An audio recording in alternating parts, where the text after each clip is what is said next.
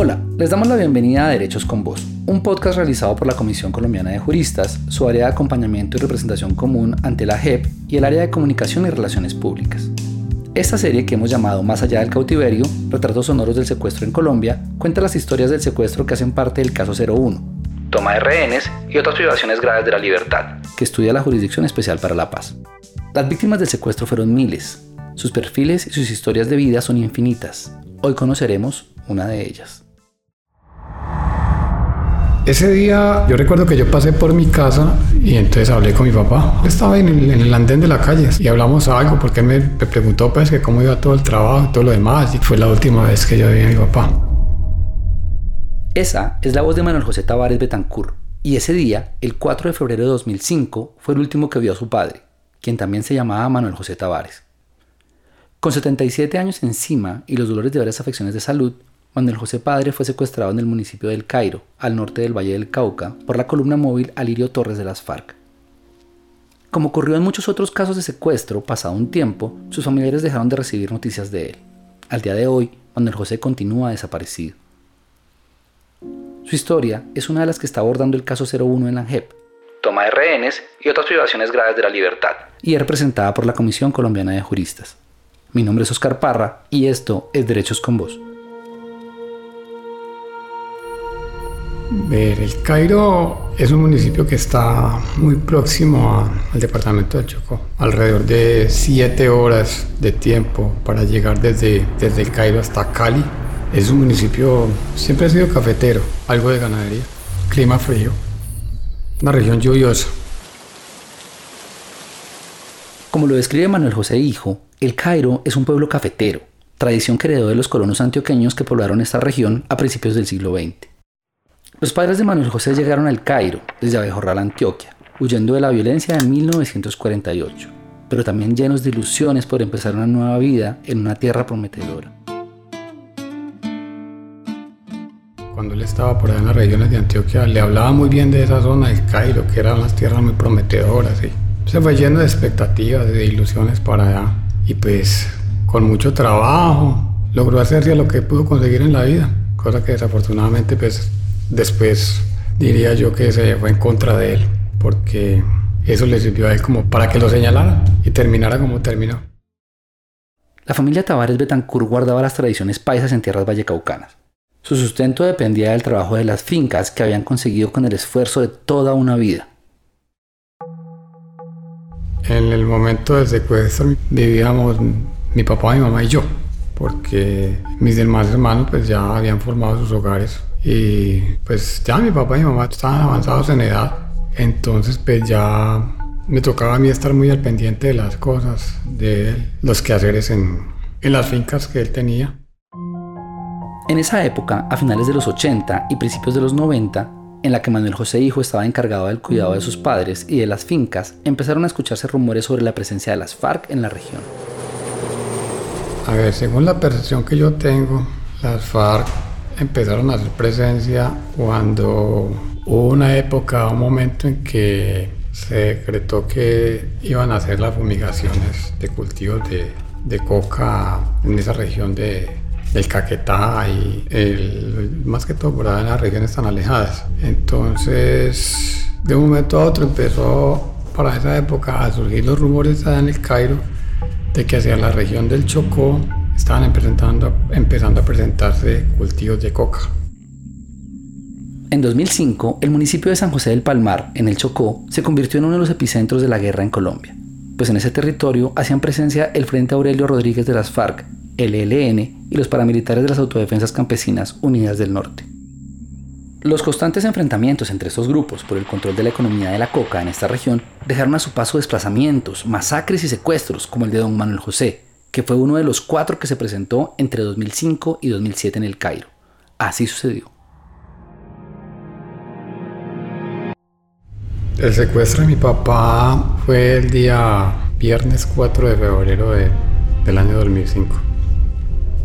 Sucedió alrededor de las 5 y 30 de la tarde. Cuando estuve en mi casa, pregunté por mi papá y me dijeron que había salido. Como mi papá estaba ya tan enfermo, él se movilizaba en un, lomo de mula, porque también tenía un problema en una rodilla. Entonces Yo miré los alrededores de la, de la casa por ahí a ver si veía la, la mula. La mula no estaba. Ya mi papá se fue para el trapiche en la mula. Entonces yo me fui en el carro hacia la finca. Cuando yo bajé a la finca, noté que mi papá tampoco estaba allá. Pregunté por él a los trabajadores. Alguno de ellos me dijo, no se lo encontró en la carretera. Y no, yo no me lo encontré. Yo asumí que mi papá se había ido por otro lado porque había un, un por ahí que por eso probablemente no me lo había encontrado yo por la carretera. Habían pasado un par de horas y no se sabía nada de don Manuel José, hasta el momento en el que llegaron unos hombres en un jeep a preguntar por Manuel José hijo, que estaba terminando la jornada en el trapiche donde fabricaban la panela. Me dijo, Manuel, eh, mandaron una razón para usted de parte de las FARC. Pues claro, yo me asusté. ¿Y qué pasó? ellos tienen a su papá. Que espere una llamada mañana, o sea, ya el sábado, 5 de febrero, que ellos lo están llamando después de las 9 de la mañana y que no vaya a avisar a nadie. Cuando fui a llevarle la noticia a mi mamá, pues eso fue una locura en mi casa. Ella me preguntó por mi papá y le dije, mamá, no espere a mi papá, mi papá lo secuestraron. Los Tavares Betancourt habían tomado una decisión tenían claro lo que debían hacer. Yo muy a pesar de la advertencia de esa gente, inmediatamente avisé a las autoridades, porque habíamos hablado telefónicamente con mis otros hermanos que no estaban en el Cairo y decidimos que, que, que había que hacer un rescate, sin importar las consecuencias. ¿Que ¿Cuál era la consecuencia peor? Pues que mi papá eh, de pronto en un enfrentamiento entre el ejército y, y esa gente resultara muerto. Pero dijimos, de ahí a que se desaparezca del todo, que no lo entreguen así sea muerto. Manuel José Hijo pidió apoyo del ejército para el rescate de su padre, específicamente del batallón Vencedores de Cartago, que hacía presencia en el Cairo. Yo me presenté al, al, comandante de ese momento que estaba ahí. Era un grupo que llamaban disque soldados campesinos. Y le dije cuál era la decisión que habíamos tomado como familia y que necesitábamos que actuaran. Ese señor me dijo que tenía que esperar órdenes superiores y esas órdenes nunca llegaron. Y existía una posibilidad de, de, de, actuar, pero no se hizo. Y mientras tanto avanzaban con mi papá hasta que ya lo llevaron a la profundidad de esas selvas del Chocó y allá quedó. Y finalmente murió. Y asumo que allá está. Así como se lo advirtieron cuando le dijeron sobre el secuestro de su padre, los captores se comunicaron con los Tavares para poner las condiciones de la liberación de don Manuel José.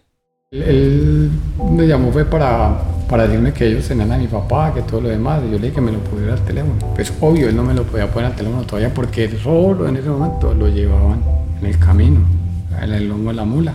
Yo pude hablar con mi papá casi como uf, una semana después.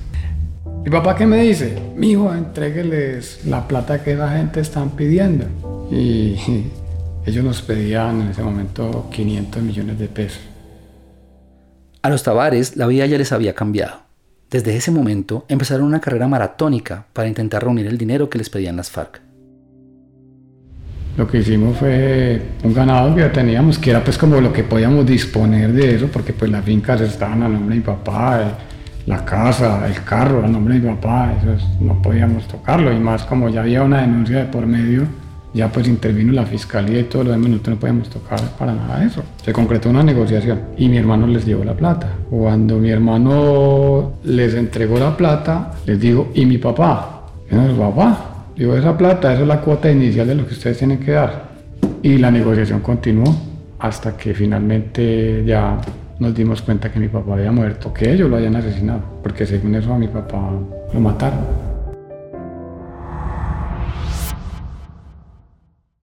Desde el día que don Manuel José les pidió a sus hijos que pagaran lo que la guerrilla exigía por su liberación, los Tavares no volvieron a hablar con él. Las únicas noticias que tuvieron llegaron de parte de un hombre que compartió el cautiverio con don Manuel José, el antioqueño de 77 años que había dedicado su vida al trabajo duro de la tierra, a cuidar de su familia, a aportar para el progreso del Cairo, no volvió de su secuestro. Al día de hoy, su cuerpo continúa desaparecido. Nosotros nos damos cuenta de que a mi papá lo asesinaron porque Iván, alias Iván, el nombre de él es William Cartagena Flores, que fue quien tuvo secuestrar a mi papá. Él dijo que a mi papá lo habían tenido que matar porque se ha convertido en un obstáculo para ellos, para, para movilizarse. Porque pues De un lado la edad que tenía, de otro lado el problema de rodilla. A nosotros nos llegó información de que mi papá les había caído, se había fracturado una rodilla.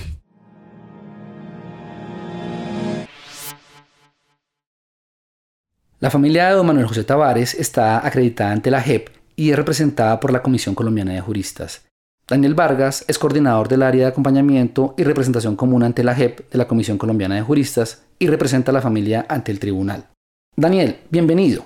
Después de más de 15 años, don Manuel sigue desaparecido y su familia dice que ve que el caso no avanza. Yo siento que hay una complejidad en el sentido de que no se ve la articulación clara. Hay un traslado de información de la JEP a la unidad y hay reuniones que nos dicen que son periódicas, pero realmente una articulación no se ve clara. Al punto de que nos toca hablar directamente, por un lado con la JEP, por un lado con la unidad de búsqueda de personas desaparecidas, incluso nos ha tocado tocar las puertas de, pues de, los mismos comparecientes, ¿no? Buscando esa información. Pero si hubiera una articulación, precisamente no tendríamos que dar tres caminos, sino simplemente uno. Creo que ahí falta mucho trabajo en ese sentido. Daniel, cuéntenos qué esperan los Tavares que suceda con el caso de su papá en la JEP. Yo pienso que las pretensiones van en dos caminos principales. La primera es eh, un reconocimiento de lo que pasó, reconocimiento en términos del por qué fue objeto del secuestro, por qué ellos, por qué esa familia, cuál fue la intención de, quién dio la orden de cometer ese secuestro y segundo y principal, dónde están los cuerpos. Porque en muchos de los casos se pagó la extorsión, tuvieron a la familia en vilo, le siguieron cobrando incluso después de la muerte y nunca apareció el cuerpo. De la mano, pues como hubo pago de extorsiones, a veces el patrimonio de la familia fue totalmente destruido a costa de las FARC, eh, se está pidiendo una reparación económica. Daniel y quienes nos escuchan, les invito a conocer la historia de los Angulo, otro caso emblemático del secuestro y posterior desaparición de dos adultos mayores en Colombia. Mi papá y mi mamá fueron secuestrados un 19 de abril, un miércoles santo del año 2000. Ellos salían tarde de trabajar eh, y llegando a la calera los abordan otro carro con, tengo entendido que cuatro personas. Sacan a mi papá del carro, lo llevan en un carro y a mi mamá la dejan en el mismo carro. Eh, y sale por la vía a San Juanito, que es por la calera y sale a Choachí. A ellos los secuestran en la noche, tipo 10 de la noche. Él es Helmut Angulo, hijo de Gerardo Angulo y Carmenza Castañeda, quienes al momento de su secuestro y desaparición tenían 68 años. Los adultos mayores fueron trasladados al Meta, donde permanecieron secuestrados por hombres de los frentes 51 y 53 del bloque oriental de las FARC. Hemos entendido que ellos los, los asesinan cuatro meses después, unos días antes de cumplir 50 años de matrimonio, eh, y al parecer por un operativo que estaba haciendo el ejército muy cercano a la zona donde estaban ellos. Entonces, como no pueden caminar, o sea, mi mamá ya pues por su, por su edad y mi papá también, eh, no pueden eh, hacer una, una, caminata larga y una caminata rápida, pues porque en su momento llega el ejército y entonces la guerrilla tiene que sacarlos muy rápido. Entonces la decisión de, del jefe del, del, frente guerrillero que los tenían y consensada con los jefes de las FARC, en su momento era Romaña, eh, la decisión fue asesinarlos. Entonces los asesinan, los dejan en un sitio. Eh, nuestra posición siempre fue creer de que estaban vivos. Pero pues pasan los años, llega el tema de justicia y paz y ya hay varios guerrilleros donde nos cuentan que ellos los asesinan en ese momento. Entonces ahí viene ya, ya el tema de sacarlos a ellos del secuestro, sino pues, recuperar los cuerpos. Y en eso estamos. Van más de 20 años del secuestro y desaparición de los Angulo. Durante este tiempo, sus familiares han liderado varias excursiones al sitio donde posiblemente se encuentran los cuerpos de la pareja. Pero también han sido años llenos de incertidumbre, decepciones y un desgaste emocional que va dejando cuenta en los cuerpos de personas como Helmut, quien mantiene la esperanza de encontrar a sus padres. Ana Carolina Guateme es antropóloga forense y trabaja en Equitas, que es una organización que presta asesoría técnico-científica de carácter forense a víctimas de violaciones a derechos humanos. Ana Carolina conoce de cerca el caso de los ángulos. Me gustaría aprovechar para darle la bienvenida y preguntarle por qué si tienen fuertes indicios de la ubicación de los cuerpos es difícil encontrarlos. Una de las principales dificultades a las que se enfrenta la búsqueda cuando ha pasado mucho tiempo tiene que ver con la disponibilidad de información. Cuando buscamos una persona desaparecida, la estamos buscando en lugares que son recónditos, que son difíciles de acceso, que se han transformado durante todo este tiempo y por eso la posibilidad de acceder a información de las personas que presenciaron los hechos, que tuvieron la posibilidad de conocer el lugar de primera mano es fundamental. Sin embargo, cuando ha pasado tanto tiempo, la posibilidad de acceder, de contactar a esas personas es mucho más difícil porque pues, son personas o que pertenecieron a los grupos armados responsables de las desapariciones o porque son personas de las comunidades que también han tenido que desplazarse como consecuencia de la violencia y que no van a ser tan fáciles de contactar. Incluso las mismas condiciones del conflicto armado hace que muchas de estas personas hayan fallecido o que tengan muchísimo temor de hablar. Ana Carolina, quiero invitarla a escuchar la historia de Hernán Bustos, secuestrado por las FARC en la vereda Verbena, en zona rural de Villeta, Cundinamarca. Amparo Bustos es su hija. Así cuenta la historia de su papá. Mi nombre es Amparo Bustos, yo soy la hija de Hernán Bustos, una persona que fue secuestrada y desaparecida por el Frente 22 de las FARC el 3 de marzo del año 2000. Mi papá para la época tenía 72 años, trabajaba pues en el sector del transporte, tenía un camión, ya pues se había como retirado de conducir, entonces pues estaba en la casa la historia del secuestro y la desaparición de don Hernán empieza con otro secuestro, el de su hermano. Las FARC lo habían secuestrado con fines extorsivos y don Hernán fue el encargado de las negociaciones para la liberación de su hermano, un hombre con una condición de salud que le exigía someterse a diálisis varias veces por semana. Pues la guerrilla entendió que el tema de mi tío pues tocaba negociarlo muy urgente. A mi papá le dijeron que mi tío había llegado a un acuerdo económico y que él tenía pues como la chequera ahí entonces que él iba a girar un cheque, pero que mi papá tenía que ir a recogerlo para poder cobrar. Y mi papá muy confiado, entonces fue a entregar el dinero que habían acordado que para la liberación de mi tío. Y en ese momento a mi papá lo retuvieron. Hernán Bustos fue secuestrado a los 72 años. A pesar de la extorsión pagada por su familia para lograr su liberación, nunca lo volvieron a ver. Por allá al mes recibimos la primera llamada, ¿sí? Entonces, eh, pues eso fue ya muy complicado. Igual volvieron a pedir más plata, pero pues ya eran cifras muy altas. A principios de junio de ese año llegaron a un acuerdo con mi tío. Mi tío cumplió el acuerdo que para liberar a mi papá y no lo liberaron. Como en agosto cogieron al comandante de la guerrilla, alias Hugo, y pues él dijo que mi papá estaba muerto, que a él le habían como informado por radio que a mi papá lo habían matado. Ana Carolina, los casos que hemos conocido de los esposos Angulo Castañeda, de don Manuel José y don Hernán Bustos, son de personas de la tercera edad. ¿Esto tiene algún impacto diferencial al momento de la búsqueda e identificación de los cuerpos?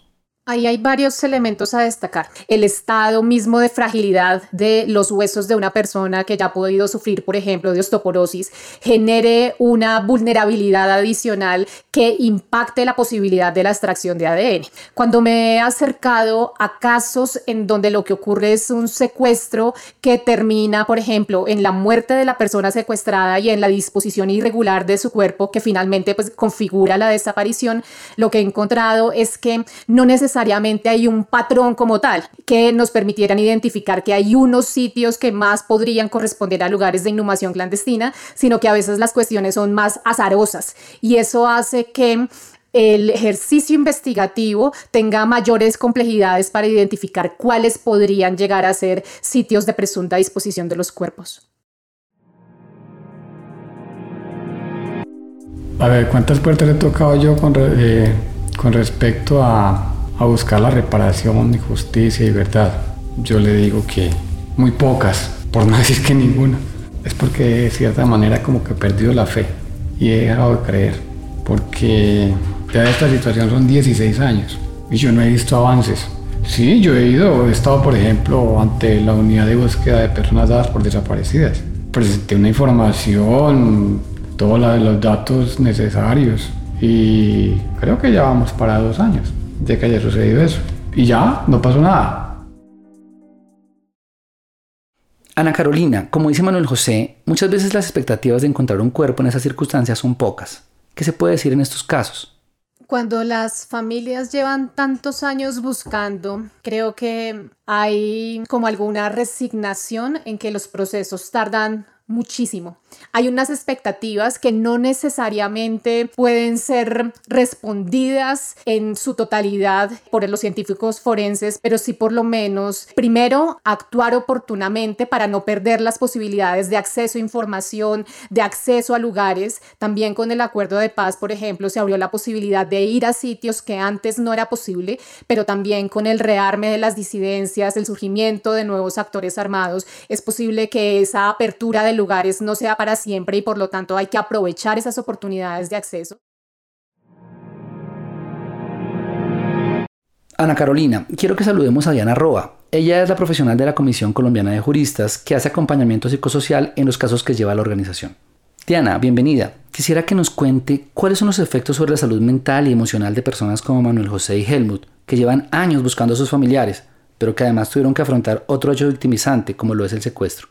Creo que es muy importante reconocer que hay un marco de incertidumbre muy grande para los familiares. Lo primero que yo tendría que decir es que en la desaparición no se sabe si están vivos o muertos. Entonces las familias parten del hecho de que están en una búsqueda de su familiar y en esa medida no, pues, no pueden hacer un cierre de ciclo. No saben si en qué lugar están, si, si está el cuerpo o no. Incluso cuando hay momentos cuando, cuando llegan a obtener, digamos, los restos de sus familiares, hay una duda muy grande de si son ellos. Diana, escuchemos a Amparo Bustos, quien nos cuenta cómo es para ella vivir con esa ausencia. Ah, hemos tenido como muchas etapas, ¿no? Al principio, pues, es una incertidumbre que lo deja uno tan paralizado como secuestrado, ¿sí? Porque pues uno no espera. En el caso de mi papá, nunca pensamos que mi papá fuera eh, una persona de secuestrar. Uno no puede ni trabajar, ni dormir, ni comer. La vida se queda estancada. Todo gira en función de eso, 24 horas. Después vienen que lo han matado, entonces es el duelo tan horrible, pero después siguen las esperanzas y, y otra vez, o sea, uno siente que como que lo han matado como 10 veces. Eh, yo tuve pues mucha depresión, ¿sí? ansiedad, eh, no poder dormir, obsesionada pues con el tema de, de la justicia, de la libertad. Entonces uno siente que aquí le puede a uno pasar cualquier cosa y no tiene herramientas para defenderse, para defender la vida, la libertad, la seguridad, la justicia, nada. ¿Sí? Entonces queda uno como con esos esquemas eh, totalmente rotos. Diana, ¿qué conflictos en el entorno familiar y social se pueden presentar con la desaparición de un ser querido? La desaparición exacerba también conflictos que ya venían de antes. Una de las cosas que hemos visto es que eh, muchas de las personas o los secuestrados son hombres que eran el eje de la familia, ¿sí? El eje económico, quienes eran proveedores de toda la familia. Y entonces empiezan esas fracturas y no hay con qué pagar la comida. Y la, la gran pregunta es, bueno, ¿y ahí cómo sobreviven en medio de esas búsquedas que también generan muchos gastos, muchos gastos de traslado porque tienen que ir a todos los lugares donde había una posibilidad de búsqueda eso no quiere decir que las familias no tengan, digamos, capacidad resiliente y transformadora para volver a recuperar su patrimonio económico. Sin embargo, sí hay muchas pérdidas durante ese proceso. Volvamos con Daniel. La CCJ también le ha hecho un acompañamiento a los Angulo Castañeda en su búsqueda y reclamo por la verdad y la reparación. En términos de reparación, algo muy, muy solicitado por las víctimas es el tema de la indemnización económica. Digamos, está claro, el marco legal vigente dice que la JEP no tiene posibilidad de una reparación directa. Esto se va a insertar en el marco de la ley de víctimas y es a través del Fondo de Reparación para las Víctimas que se va, que se va a reparar a las víctimas de las FARC. Ahí empezamos a encontrar tropiezos porque pues la ley, o por lo menos el tema de la unidad de víctimas y la reparación, es muy complejo. Y nos encontramos que las víctimas de las FARC, por alguna extraña razón que aún desconocemos, les negaron su reconocimiento en tanto de víctima en el pasado. Entonces ahí estamos teniendo solicitudes de las víctimas ante la unidad de víctimas para que obligarlas a que hagan un reconocimiento, pero es difícil, Oscar, es bien complejo y la respuesta que nos da la institucionalidad de la JEB es que la indemnización no va por ellos. Lo sabemos, lo entendemos, pero creo que no es simplemente que se nos diga va a golpear las puertas en la unidad, sino ustedes son unos jueces, ustedes tienen posibilidad de actuar ante las instituciones del Estado, pues den órdenes. Y eso es lo que estamos intentando hacer. Escuchemos a Helmut Angulo. Para él es importante que las instituciones actúen y las FARC muestren una verdadera voluntad para que las familias como la suya puedan encontrar a sus desaparecidos de las tres organizaciones que nacieron de la, del acuerdo de paz, creía yo que la única que puede, digamos que cambiar la percepción de la otra mitad del país que no cree en el acuerdo de paz es la unidad. La unidad puede gestionar y dar tantos resultados como para que la gente diga, venga, ese acuerdo sí funcionó. Ellos no están preparados. Las FARC están todavía muy politizados, o sea, ellos cualquier tema lo, lo endilgan al otro bando y no han entendido de que lo que hicieron de verdad le hicieron mucho daño al país. Entonces el llamado a las FARC es que de verdad lo sientan desde el corazón, que sientan que las cosas hicieron mal, que no deben hacerla.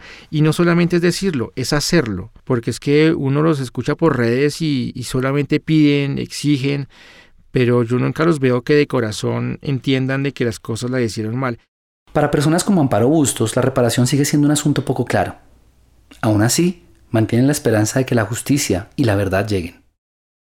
¿Qué esperamos? Que la JEP pues en realidad logre hacer justicia. Ya como que uno va entendiendo que a nivel individual la justicia como que no va a llegar, que hay una justicia como a nivel colectivo, pero, pero eso no alcanza a sanar eh, el caso individual, el, el dolor de cada familia, eso no va a borrar, eso no, como que eso no tiene reparación. Uno no siente como la justicia, uno no siente tampoco como el aporte de, la guerrilla. Siento que para ellos es como hacer un trámite dentro de su proceso, pero no están pensando de pronto en, en nosotros, y entonces uno ve que ellos hacen eso es como por cumplir con un documento, como por cumplir con algo que necesitan para que sean eh, absueltos o que sus penas sean mínimas, pero realmente no, no veo como una contribución efectiva de ellos. Daniel, gracias por acompañarnos y para terminar quiero preguntarle como organización, ¿qué espera la CCJ de estos procesos ante la JEP? Con todas las víctimas que representamos, pues exigimos que nos digan la verdad. Esa es la principal pretensión. La reparación sé que tiene un camino diferente, un poco más demorado, pero díganos la verdad y acepten los términos que las víctimas que representamos necesitan que se acepte. Puntualmente díganos por qué esa víctima y en qué condiciones se cometió el secuestro. Nosotros le solicitamos a la JEP que entendemos que es muy difícil darle respuesta a todas las víctimas, pero casos como los desaparecidos no deben quedar impunes. Ana Carolina, muchas gracias por acompañarnos. Admiramos mucho la labor de Equitas y esperamos que puedan seguir avanzando con este arduo trabajo de ayudar a buscar a las personas desaparecidas. Muchísimas gracias por la invitación. Creo que el desarrollo de actividades e iniciativas que permitan que la sociedad colombiana hable de los desaparecidos, que sentamos que los desaparecidos eh, nos importan a todos y a todas, es fundamental para una sociedad que quiere construir la paz. Antes de despedirnos, queremos agradecer a Manuel José Tavares, a Helmut Angulo y a Amparo Bustos por contarnos la historia de sus padres, a Juan Sebastián Riveros y los estudios Doppler Audio en donde grabamos este episodio y a Rutas del Conflicto. En la dirección de este podcast estuvo Gina Santisteban, en la producción Investigación Oscar Parra y del equipo de la CCJ Paola Sánchez, Laura Becerra y Daniel Vargas. En la grabación y postproducción sonora Jessica Santisteban y en la musicalización Daniel Vargas. Soy Oscar Parra y nos escuchamos en el próximo capítulo de Derechos con Voz. Esta publicación es posible gracias al apoyo financiero de PNUD. Los puntos de vista aquí expuestos reflejan exclusivamente la opinión de la Comisión Colombiana de Juristas y por lo tanto no representan en ningún caso el punto de vista oficial de PNUD.